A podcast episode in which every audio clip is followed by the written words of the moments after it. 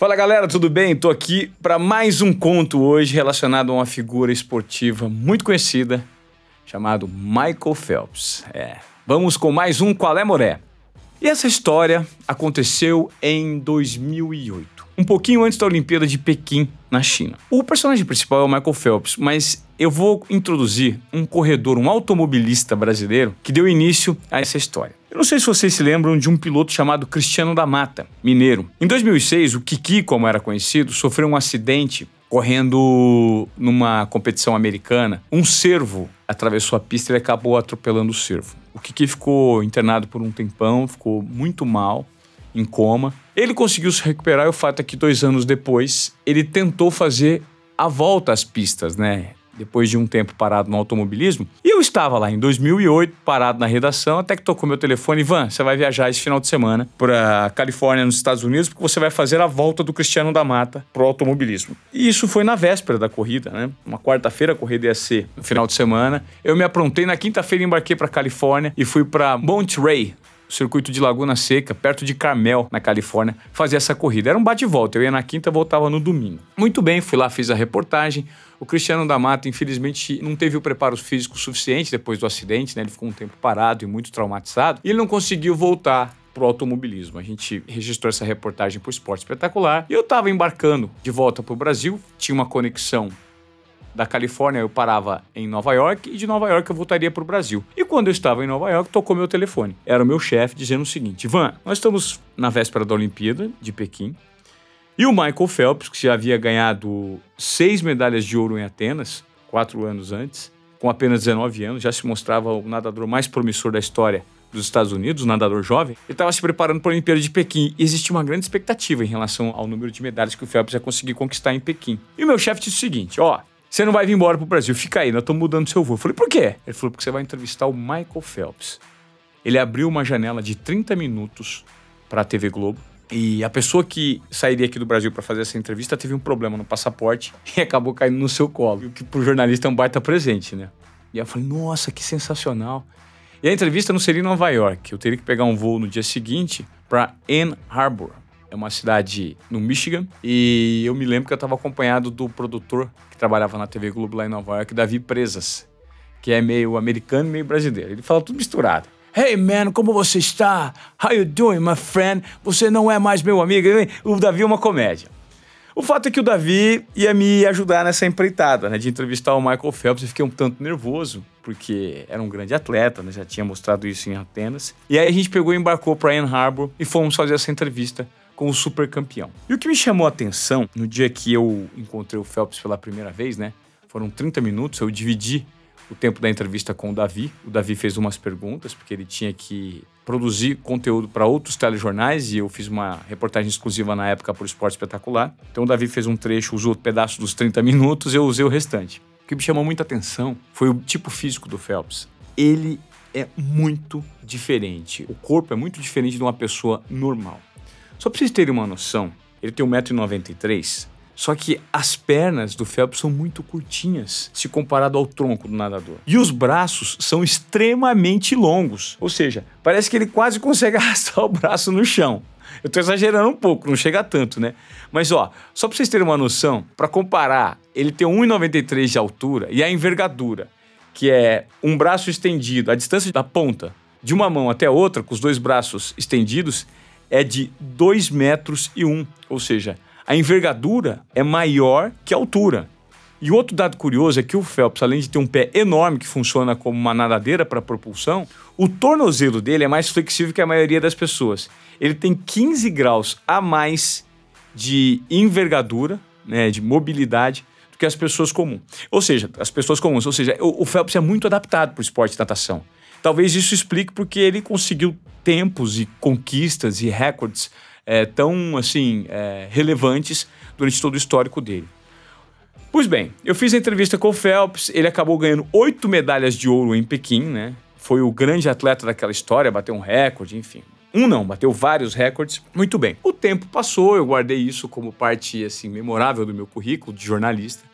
O tempo passou E quase 10 anos depois, em 2017, justamente no dia do meu aniversário, toca meu telefone.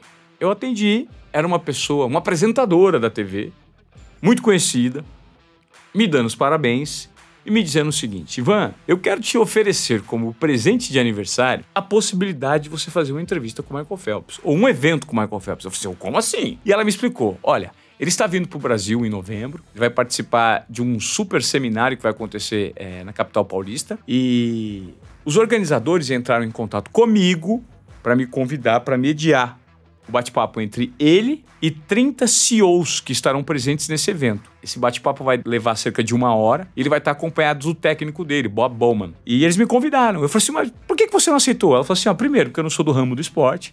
E segundo, que eu não tenho meu inglês 100%. E eu, eu acho que eu teria que ter o um inglês 100%. Você tem? Eu falei, o quê? Meu inglês está longe de ser 100%. Eu sou mais comunicador do que professor de inglês. Ela falou, mas você vai aceitar? Eu falei assim, meu, Quanto tempo que eu tenho até o evento?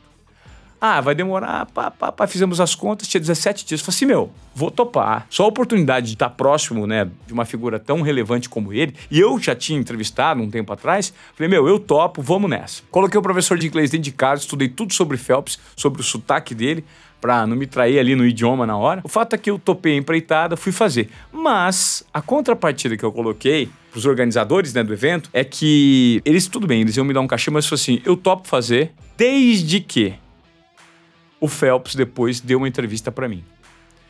Porque até mesmo eu conseguir a liberação do meu horário de trabalho na TV, eu preciso justificar os meus chefes. Então eu preciso que.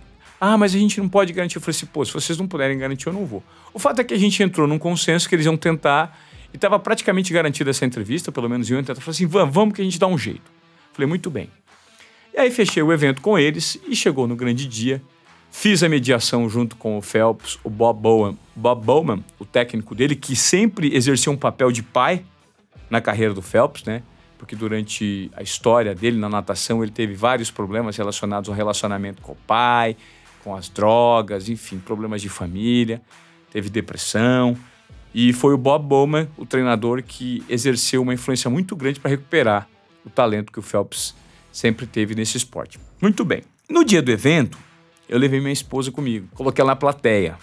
E ela se sentou ao lado do assessor do Phelps, que é um cara muito mal encarado. Muito bravo. Por quê? Porque normalmente esses são os perfis dos assessores. Eles são a parte negativa do atleta. Não porque são pessoas do mal. Não. Porque eles têm que fazer o papel dos chatos, entendeu? A celebridade, a estrela, não só no mundo do esporte, mas no mundo do entretenimento, os assessores são aqueles que cuidam da agenda, que são os responsáveis por dizer não, que são os, os, os mais duros com o público para isso não arranhar a imagem da, da celebridade. E ela se sentou ao lado do assessor do Michael Phelps, que estava ali disfarçado e disse: Olha, aquele ali que está fazendo a mediação do bate-papo junto com o Phelps e com o treinador é meu marido. Depois dessa mediação, ele vai gravar uma entrevista exclusiva com o Phelps. Foi falar isso logo pro manager do cara, pro assessor. E o cara falou: Mas como vai gravar uma entrevista? Eu sou o assessor de imprensa dele. Eu não tô sabendo. Ai, ai, ai, ai. Sem querer, minha mulher me prejudicou, porque acabou a mediação. Eu fui conversar com ele e falei assim: Phelps, é, eu havia conversado com o pessoal aqui do fórum e eu queria bater um papinho rápido contigo e com o Bob Bowman, né? E a hora que eu fui, ele foi responder, o assessor falou assim: o Phelps não fala com ninguém, para dar entrevista é pago. E ele já veio para participar desse fórum, todas as obrigações que ele tem já estão pré-determinadas, ele não tem tempo para dar entrevista. Já cortou meu barato. Por quê? Ele havia cobrado um milhão de dólares para participar desse fórum. É, meu amigo, gente famosa e importante como ele tem essa prerrogativa. E o Phelps só dá entrevista diante de cachê. E eu falei, poxa, mas espera um pouco, eu tinha é, é, acertado com a organização que a gente tentaria fazer um bate-papo aqui, coisa rápida, que eu trabalho na TV Globo, assim, assim, assado. É um programa esportivo do Brasil. Não, não, não tem acordo, não tem acordo. E eu fiquei numa tremenda saia justa, porque eu havia pedido a liberação de trabalho daquele dia, justamente para fazer o evento, né, do ponto de vista particular, mas eu havia prometido para minha chefia que eu traria para a TV uma entrevista exclusiva com o maior atleta olímpico de todos os tempos. Então, assim, eu estava com uma responsabilidade, eu havia prometido isso. E é o que tinha acertado. O fato é que eu tentei conversar uma, duas, três, quatro, cinco, seis vezes com o assessor e o assessor foi cada vez mais duro comigo. Não, não e não. E o tempo foi passando, 10, 11, meio-dia, e eu já havia feito meu evento e tentando ali, conversando com o pessoal da organização, e aquilo foi criando uma dor de cabeça e um ruído de comunicação. Enfim, eu falei, cara, pela primeira vez eu vou voltar sem cumprir o que eu prometi para a emissora. E era quase duas horas da tarde, eu fazia cinco horas que eu estava insistindo na entrevista e enchendo literalmente o saco do cara mesmo, pro cara liberar. Eu falei, meu, o que, que custa? E eu me lembro que eu conversava direto com o Phelps, porque ele estava numa área isolada, ele participou de vários pequenos eventos, né? Então, no intervalo, eu falava, Phelps, por favor, cara, eu te entrevistei em 2008 já, são cinco minutos. Ele respondia, eu não tenho responsabilidade disso, Ivan. Me desculpe, você precisa falar com o meu assessor. É ele que decide. E aí eu ia, falava com o assessor e tomava um não. Falei, pô, não deu. Dessa vez não deu. Havia conseguido a entrevista, por sorte, em 2008, né? Antes da Olimpíada de Pequim. E quando eu tava me preparando para ir embora, eu Tava entrando no táxi, havia um pessoal da TV Globo me esperando ali pra gente gravar a entrevista. Aí já avisei o pessoal, falei assim: ah, não vai rolar. Tava entrando no táxi pra ir embora.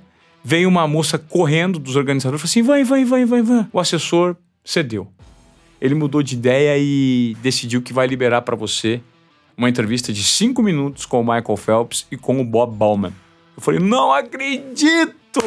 Ganhei na cena, na mega cena acumulada. Impressionante, né, gente? Quando a gente é persistente, que a gente acredita dos nossos objetivos e dá o máximo, de certa forma a gente é recompensado de algumas maneiras. Esse dia isso aconteceu. Eu me lembro que a gente sentou, nos sentamos eu, o Michael Phelps do meu lado e o Bob Bowman.